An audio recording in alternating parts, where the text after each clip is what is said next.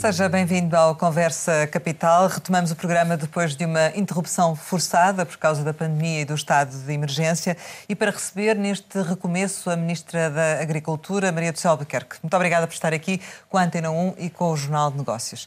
Como sempre acontece, começo por lhe perguntar o que é para si neste momento capital em Portugal? Bom, antes de mais, muito obrigada pelo convite para estar aqui convosco hoje, também neste, neste recomeço. Neste momento, uh, e para mim, uh, capital são as pessoas.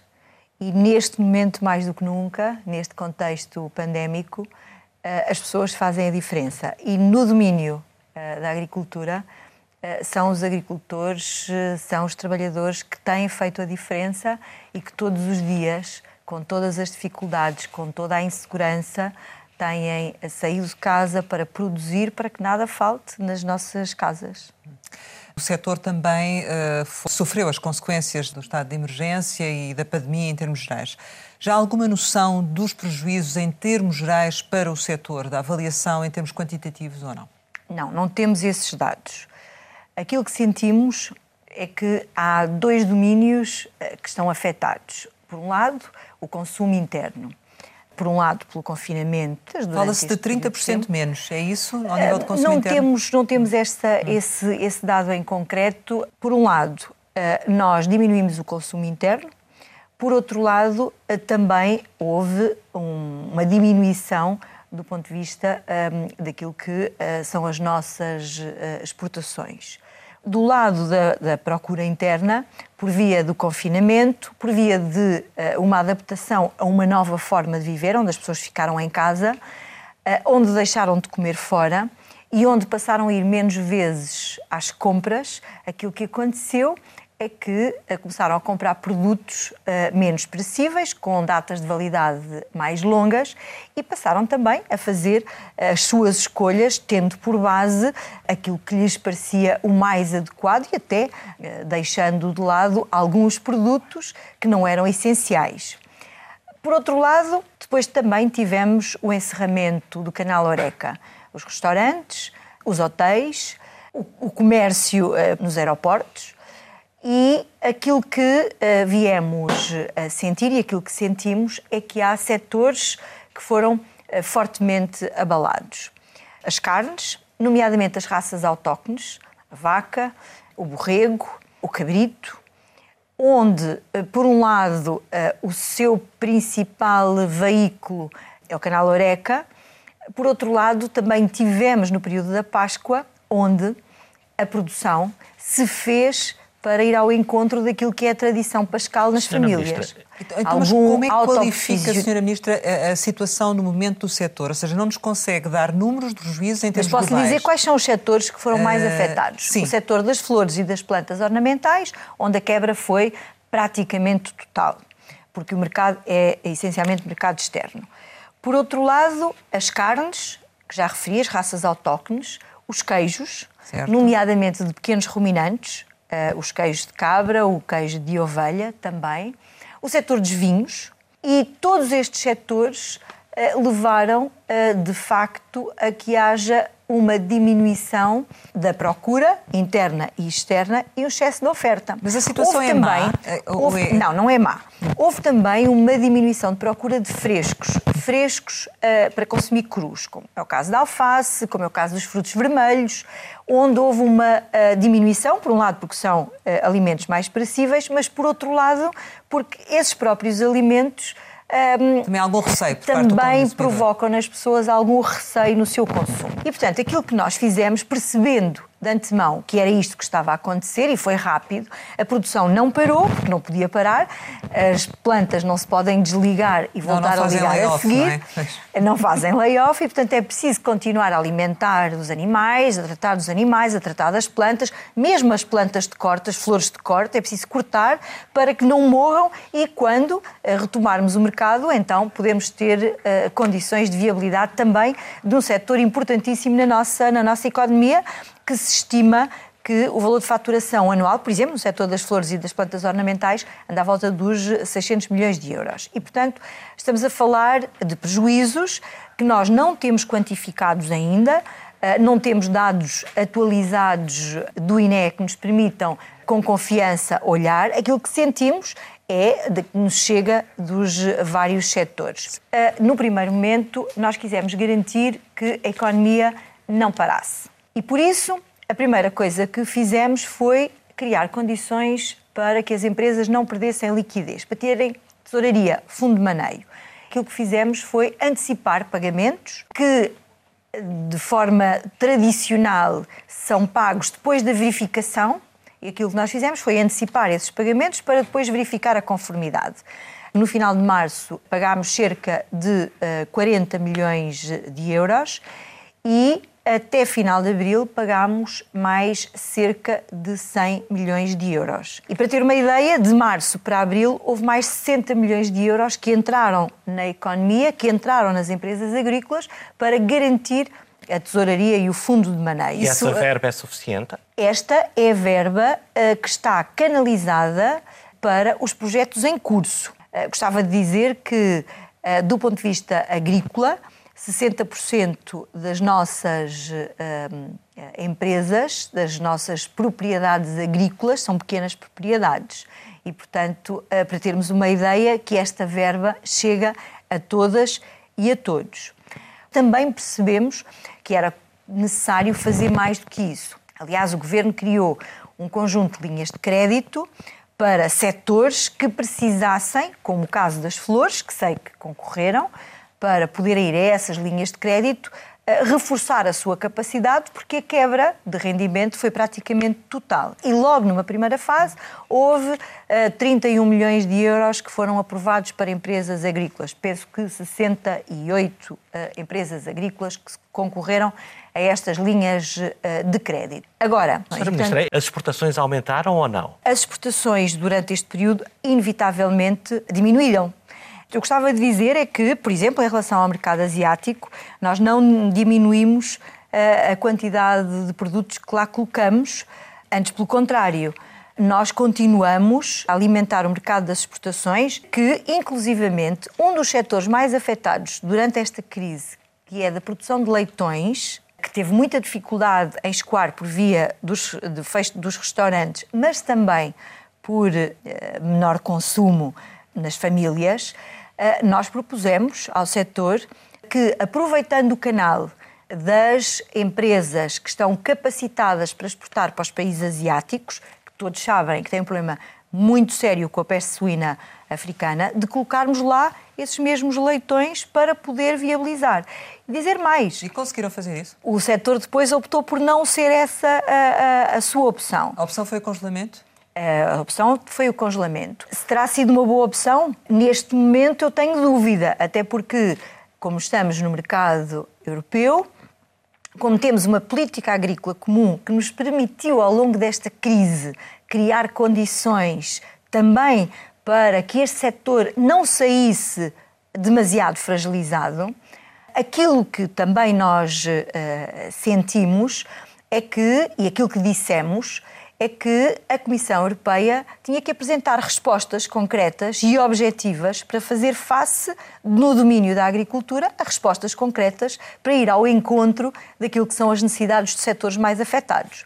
E começámos no fim de semana da Páscoa, nós, Espanha, Itália, França e a Irlanda, a construir uma carta para a, hum, a Comissão a pedir medidas excepcionais e urgentes para os setores mais afetados. Esta carta veio a ser subscrita por todos os Estados-membros e hoje já existem medidas que estão umas já para serem implementadas, outras ainda em fase de discussão e de regulamentação.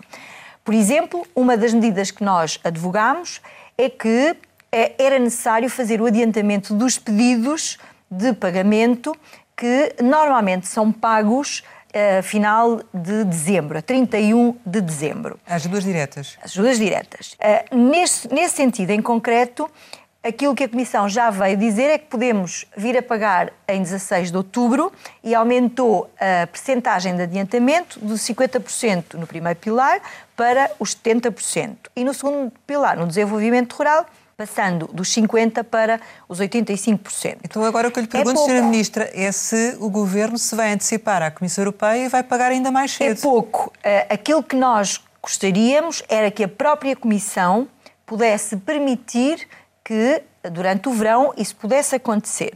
Mas sendo, se não fizer... Sendo certo que também pedimos para que os dois pilares fossem para os 85%. Nós não deixamos de equacionar podermos fazer alguns adiantamentos. Todos uh, temos percepção de que a exigência que temos neste momento, do ponto de vista orçamental, do ponto de vista da tesouraria, é brutal. Porque há setores que estão, como por exemplo a cultura, para não falar só de economia que estão completamente parados. E, portanto, há que fazer uma gestão orçamental o melhor possível. Nós estamos expectantes daquilo que ainda é possível negociar com a Comissão Europeia, mas estamos também a fazer o nosso trabalho de casa para perceber, nomeadamente nos setores mais afetados, se conseguimos antecipar alguns destes pagamentos. Por exemplo, para o verão. Para a pequena agricultura, Sim. por exemplo, para os pequenos eh, ruminantes, por exemplo, no setor das flores. E, portanto, estamos a estudar essa possibilidade. Mas também quero dizer que, por exemplo, em relação ao setor do, dos laticínios, onde se inclui o queijo, que é um dos setores mais afetados dos pequenos ruminantes, ao setor das carnes, a Comissão já veio a aprovar uma medida para o armazenamento privado, a chamada congelação. E, basicamente, nós não sabemos ainda tudo sobre esta medida. O que sabemos é que um, são 80 milhões de euros para todos os Estados-membros, que é muito pouco, e também nos preocupa o facto de não conhecermos as regras, a não ser para o caso dos queijos, onde está estipulada uma cota para Portugal. Uh, e que é uma cota bastante significativa e que nos vai ajudar, que são 775 toneladas aproximadamente. Voltando um pouco atrás, se eu entendi bem, numa, numa vasta gama de produtos eh, agrícolas existe um excesso de oferta no, no mercado, certo? Eh, esse excesso de oferta, inevitavelmente, deverá conduzir a uma queda, a uma queda dos preços. Eu pergunto-lhe é quando é que essa queda dos preços, por força de um excesso de oferta, deverá chegar aos consumidores, poderá ser sentida pelos consumidores? Eu acho que há setores onde uh, se notou uh, diversas oscilações ao longo destes dois meses numa fase inicial, uma procura inusitada que levou inclusivamente a algumas quebras eh, de estoques, mas que rapidamente houve a capacidade de, de, recuperar. E aquilo que temos vindo a sentir é que há uma oscilação de preços, mas que não é ainda significativo. Nós criámos com o Ministério da, da Economia um grupo de acompanhamento de todo o setor, desde a produção até ao retalho. Para um dos uh, objetivos era precisamente perceber como é que os preços iriam preço, é evoluir. se o preço não desce no consumidor e se o produtor está a vender mais barato, essa margem em algum sítio terá que ficar. Uh, aquilo que nós uh, estamos a acompanhar, junto, nomeadamente, do retalho, é que o preço seja justo para quem vende e para quem compra. É essa um, a razão. Porque no caso dos frutos Agora, vermelhos, por exemplo, aquilo... o consumidor tem muita dificuldade em entender como é que continua a ir ao supermercado e continua a ver o mesmo preço, havendo um excesso de produção no mercado e, e ao ponto de estarem até a dar a instituições. E, e, o preço no supermercado continua a ser o mesmo, não é? Eh, bom, uh, os mecanismos que nós temos para regular uh, os preços não são muitos, como imagina. Aliás, aquilo que vos disse é que este grupo de trabalho, uh, criado entre o Ministério da Agricultura e o Ministério da Economia, uh, da Economia uh, quer precisamente criar condições para, por um lado, garantir toda a cadeia de fornecimento, desde a produção até ao retalho, para que não houvesse interrupções e que não criássemos mais um problema sobre todos os problemas que já existem. No entanto, também o preço é um fator que é considerado por este grupo de trabalho e onde temos feito um trabalho muito, muito importante, nomeadamente de sensibilização, nomeadamente uh, do retalho, para a aquisição de produtos nacionais para ajudar ao escoamento desse mesmo produto. É inevitável que o preço baixe. Aliás, aquilo que nós temos visto é, eh, por exemplo, as várias campanhas eh, nas grandes cadeias de aquisição de produtos nacionais. locais, nacionais. E eu gostaria de que. E com promoções. Hum, e não temos noção, de facto, neste momento, não tenho dados que me permitam fazer outro tipo de leitura. E já vamos falar sobre essa questão dos hipermercados e das outras iniciativas que, que levaram a efeito, mas eu uh, vou ter que voltar ainda aqui um pouco atrás à questão das ajudas, uh, porque estávamos a explicar como é que o processo está neste momento. Quando é que acha que vai estar concluído ao ponto de poder dar informação aos agricultores portugueses? Estamos a falar de instrumentos que não se montam uh, de um dia para o outro, nem uh, Certo, mas a questão é que Portugal ainda nem, tem reivindicações em curso, Portugal. não é? Pronto. E, portanto, não, nós temos reivindicações em curso desde o primeiro momento. Sim, e continuam Sim. E continuamos a, a, lutar por aquilo que entendemos que é justo, nomeadamente para os nossos setores mais, mais afetados para além do adiantamento, que já esse uh, uh, está fechado, pese embora nós e outros Estados-membros continuemos a pedir para aumentar para os 85% os dois pilares certo. e antecipar para o verão. Nós pedimos o armazenamento privado, a destilação de crise, nomeadamente para os queijos, para as carnes e a destilação de crise para o setor do vinho. Dizer mais uh, ainda que a aquilo que a Comissão está neste momento, já apresentou genericamente e que está neste momento a, a discutir com, ao nível técnico, tem a ver com, por um lado, este armazenamento privado, que para os laticínios inclui a manteiga, o leite desnatado em pó e o queijo. As carnes, onde se inclui todas, menos as aves e a carne de porco. E, e nós portanto, temos capacidade para fazer esse armazenamento em Portugal? São setores, as aves e o porco, com uma, uma capacidade uh, adicional em relação a outros setores, mais fragilizados, mais pequenos, digamos assim.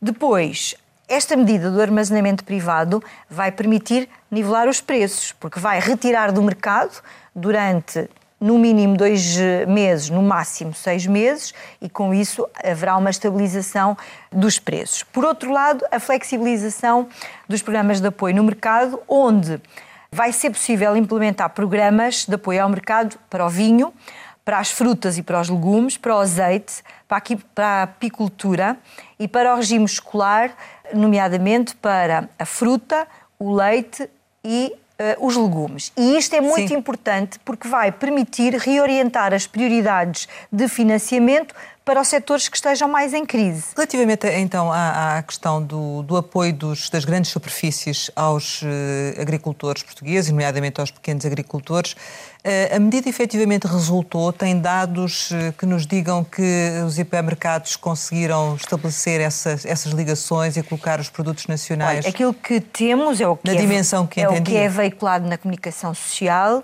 e aquilo que os próprios produtores certo. e as organizações de produtores nos fazem chegar. E aquilo que sabemos sabemos. Por exemplo, eu tenho aqui à minha frente uma notícia da Lusa em que fala de uma grande superfície que uh, comprou mais de 70 milhões de euros à produção nacional. Uhum. Há uma semana e pouco visitei um matadouro no norte do país que estava pela primeira vez a matar raças autóctones de vaca para uma grande superfície. Mas isso faz sentido a Sra. Ministra promover uma medida, inclusive chegou a falar com os hipermercados e depois não acompanhar o, o resultado da sua iniciativa? Nós não nos podemos eh, também uh, imiscuir naquilo que é a relação entre o produtor e o comprador. Eu posso lhe dizer mais, nós gostávamos muito de ter esta informação detalhada, hum. mas não a temos não nos é disponibilizada esta informação assim, diga taxativamente. Uma, Mas posso lhes dizer mais: nós lançámos uma campanha onde temos uma plataforma onde, neste momento, e passaram pouco mais de 15 dias desde que a plataforma está online, onde temos eh, cerca de 900 produtores um, ehm, inscritos nessa plataforma. Se eu vos disser os números desta interação, nós temos visualização desta plataforma mais de 80 mil. Nós temos número de saídas, ou seja, de pessoas que chegaram até ao fim de todo o percurso, 35%. E mais, isto significa que isto ser, são cerca de 29 mil interações que se concretizaram. Nós não temos neste momento dados que nos permitam dizer que se estas interações se concretizaram e em que percentagem em vendas ou em compras. Mas estamos neste momento a criar condições para, junto dos produtores, sabermos se efetivamente isto mas, tá, foi possível e resultou mas, ou não. Foi, e se está a resultar, até para podermos ajustar os mecanismos de, de apoio. Ou seja, houve um aumento do, das compras a produtores nacionais. O que eu pergunto é se isto é só uma questão momentânea ou se esta tendência se conseguirá perpetuar no futuro, num período pós-pandemia. Tenho para mim que depois desta pandemia, depois desta crise, o nosso novo normal vai ser completamente diferente. E uh, o nosso trabalho é de criar uh, condições para que, na realidade, a produção nacional possa cada vez mais ser uma opção do retalho, mas também do consumidor. Também o, o consumidor final tem uma palavra a dizer sobre isto. Mas o consumidor vai pela questão do preço. Então, ia concluir em relação ao raciocínio que estávamos a fazer lá atrás, em relação ao grupo de trabalho que criámos Ministério um, com o Ministério da Economia.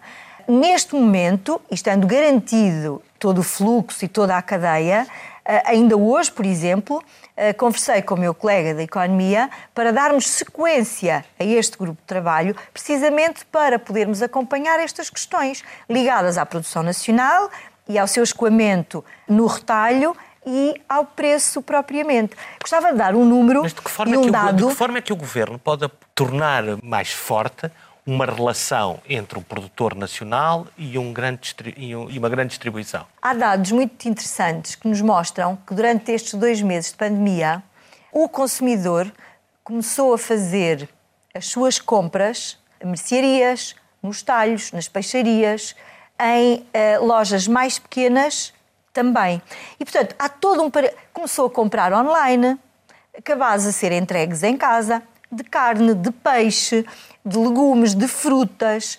E, portanto, há um novo paradigma de consumo e acha neste que esses momento. Hábitos, esses novos hábitos se vão prolongar depois? Se vão, tornar, se vão tornar uma realidade Vamos no futuro? ver. Aquilo que nós quisemos fazer durante esta pandemia foi criar um lastro para poder continuar. Mas ia falar-nos de um número que, Por exemplo, propósito. ia-vos dizer que nós alteramos a regulamentação sobre as cadeias curtas para permitir que, eh, nomeadamente, a produção local eh, se organize de outra maneira, podendo levar a produção local até ao consumidor, seja através de pontos específicos, seja através de cabazes, seja fisicamente a aquisição, seja também por via eletrónica e depois com entregas ao domicílio ou em pontos de distribuição. Aumentamos as condições de elegibilidade, os beneficiários destas medidas para precisamente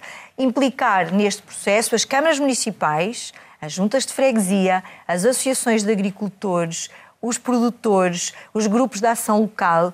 E aquilo que nós queremos fazer no Ministério da Agricultura, no âmbito até de uma agenda para a inovação na agricultura que já vínhamos a desenvolver e estávamos convictos da pertinência de termos um instrumento estratégico para orientar o futuro da agricultura em Portugal para os próximos 10 anos, até para uh, ser consentâneo com aquilo que são os instrumentos de financiamento que vão uh, ficar disponíveis, nós hoje temos consciência que esta agenda é determinante. E é uma agenda que assenta nos valores da confiança e da segurança, nomeadamente que tem a alimentação e a nutrição como base do bem-estar e da saúde. Tem a questão da valorização do interior, da coesão territorial, para podermos ter uma ocupação do território efetiva em todo o espaço e com isso podemos valorizar o comércio de proximidade, os produtos de época, em detrimento de outras formas de consumo. Ministra, acha que esta, esta crise despertou consciências para o problema, para a questão da agricultura? A agricultura era uma espécie assim de parente pobre da economia e de repente as pessoas começaram a olhar para o setor de outra forma? Eu acho que sim. Por um lado, porque as pessoas sentiram que foi um setor que respondeu, colocou comida em quantidade e com a qualidade, a segurança dos nossos produtos é uh, manifesta e todos o reconhecem. Reconhecemos-lo nós, mas temos que, também do ponto de vista da nossa identidade, ganhar aqui uma autoestima maior, valorizando cada vez mais aquilo que é nosso, assim como no estrangeiro, nos mercados externos e na própria Comissão Europeia, dentro do espaço europeu, a valorização dos nossos produtos. Eu posso partilhar convosco que logo no início desta crise, logo uh, que os Estados começaram a ter problemas, nós fomos uh, contactados por alguns países nórdicos a perguntar se continuávamos a ter condições para colocarmos os nossos frescos nos seus mercados. E nós respondemos claro. Sim. E nós continuamos a fazê-lo. Até com prejuízo, porque muitas vezes os, eh, tivemos, e os, e os produtores tiveram problemas acrescidos, porque iam os caminhões cheios, mas depois voltavam vazios para baixo, com custos acrescidos nos transportes tem consciência de que o trabalho dos agricultores, que não me canso de o repetir, foi e é fundamental. Mais uma vez, mostra uma grande capacidade de adaptação, de resiliência para continuar a apostar num setor que nem sempre é valorizado da melhor maneira. Mas também tenho consciência que hoje os portugueses e as portuguesas olham para a agricultura de uma outra forma. Aliás, ainda hoje abrimos as notícias e vemos várias eh, informações a dizer hoje eh, as pessoas começam a cultivar no jardim, no quintal, na varanda, e isto é um sinal de que as pessoas vão voltar a olhar para a agricultura numa outra perspectiva. E são hábitos que acredita que vão ficar para o futuro. Nós temos que avançar na, na nossa conversa e, e, relativamente a essa matéria do, do, nosso consumo interno, também lhe perguntava-se qual foi o comportamento das importações. Os dados que, que nós temos neste momento, que não são ainda os dados finais, não são conclusivos. Nós não temos ainda, aquilo que sentimos é que não há uma grande oscilação, mas também estamos convictos que não temos os dados todos ainda. Aliás, espero que nos próximos dias tenhamos eh, dados objetivos sobre o mês de março que ainda não estão fechados. É certo também que nós sofremos um pouco os impactos daquilo que acontece lá fora e uh, no caso, por exemplo, do, do, arroz, nós, nós importamos 50% daquilo que consumimos, o, o trigo também, uh, os preços estão a, su a, subir nos mercados exportadores. Vamos ter aqui uh, falta de arroz ou de trigo ou não? Não é essa a perspectiva? Não, não é essa, não é essa perspectiva o nosso grau de autoaprovisionamento anda nos 85%, onde temos setores onde estamos acima daquilo que são uh, os 100%. Posso-vos dar alguns exemplos. Por exemplo, o tomate para a indústria, o vinho. Lembro que no vinho nós produzimos cinco vezes mais, uh, no azeite, que produzimos duas vezes mais, a pera, a manteiga, não estamos em condições de garantir o nosso autoaprovisionamento uh, noutros setores, como por exemplo nos cereais, onde temos uma diferença muito significativa e onde temos uma estratégia nacional que estamos a rever com uma meta ambiciosa de chegarmos aos 25%.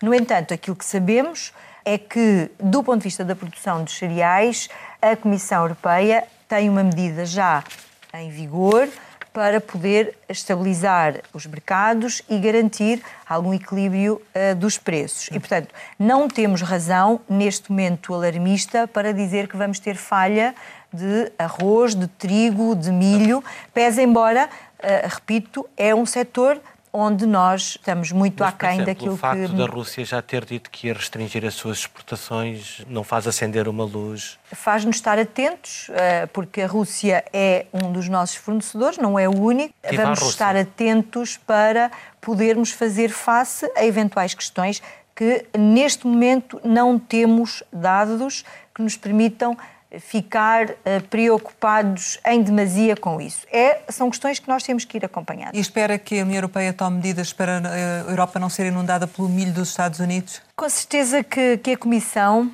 vai, como sempre fez, ajudar a que os seus Estados-membros não saiam prejudicados desta crise. Aliás, eh, nós fomos os primeiros críticos em relação à forma como a agricultura estava a ser tratada eh, no âmbito da, da, Comissão Europeia, nomeadamente pela falta de respostas eh, rápidas eh, e ainda assim não estamos satisfeitos, nem de perto nem de longe, pese embora o pacote de medidas apresentado é positivo, mas não nos satisfaz e nós continuamos a trabalhar técnica e politicamente para ir ao encontro daquilo que entendemos Ou seja, essencial. são necessárias mais mudanças na política agrícola comum. É isso que está a dizer. É tudo, neste momento, aquilo que nós precisamos, dentro ainda deste ciclo de, de investimento, é de ajustar os instrumentos, nomeadamente do, do PDR, do Programa de Desenvolvimento Rural, para ir ao encontro, por um lado, dos setores mais afetados pela diminuição da procura, mas também para ajudar aqueles setores que têm uma maior capacidade de resposta imediata para fazer face não só à produção para consumo interno, como também para podermos retomar as nossas exportações mas ao é ritmo não... que que, que, estávamos. Mas é ou não necessário construir uma nova PAC em cima desta nova realidade? A política agrícola comum e o próximo ciclo já tem claramente balizado aquilo que são os grandes objetivos. Vamos ter uh, mais um ano e é a nossa expectativa que não seja mais um ano, que vão ser mais dois anos e que a próxima PAC só comece a ser implementada em 2023. E também todos nós temos consciência de que uh, o mundo não fica igual depois desta crise e, portanto, têm que ser feitos os ajustes necessários para podermos garantir, à semelhança do que aconteceu. Mas quais é que são? O que é que, o que, é que gostava de ter nessa nova PAC? Já lhe vou dizer. Quando a PAC foi criada, no pós-Segunda Guerra Mundial, foi para fazer face a uma situação de calamidade social onde era necessário garantir o alimento para todos os Estados-membros. E foi um sucesso, repito. Porque se assim não fosse, Agora hoje, pandemia, não é? hoje a agricultura não tinha a capacidade, e em Portugal em concreto, de responder como respondeu.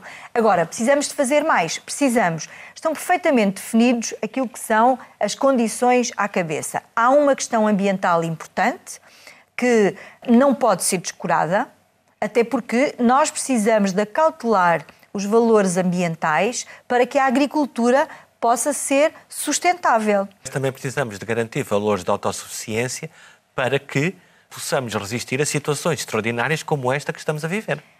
Claro que sim, e daí nós temos perfeitamente identificado quais são os setores onde a atividade agrícola em Portugal tem que melhorar o seu desempenho, nomeadamente nos cereais.